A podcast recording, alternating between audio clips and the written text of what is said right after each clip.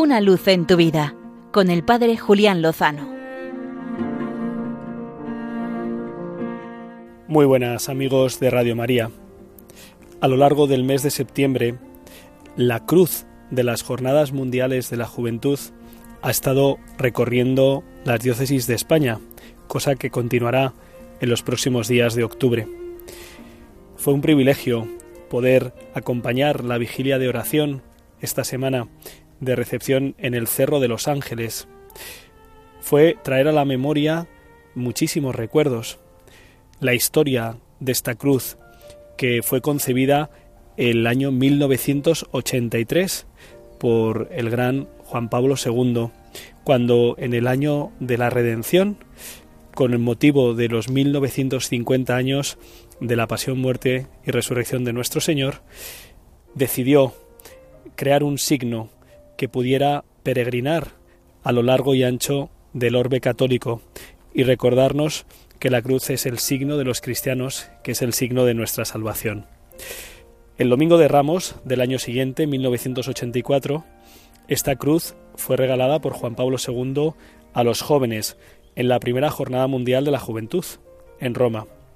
Y desde allí viajaría por todos los lugares donde quería el Papa que fuera anunciado el encuentro de jóvenes para que pudieran acudir muchos a las distintas convocatorias.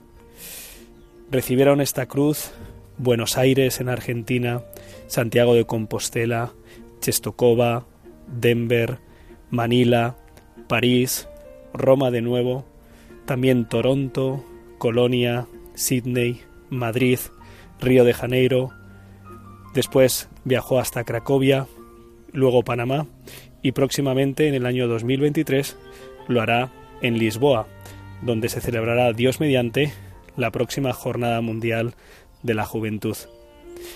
Es impresionante saber la trayectoria de esta cruz que va acompañada también por un icono de la Virgen María que porta en sus brazos a Jesús niño.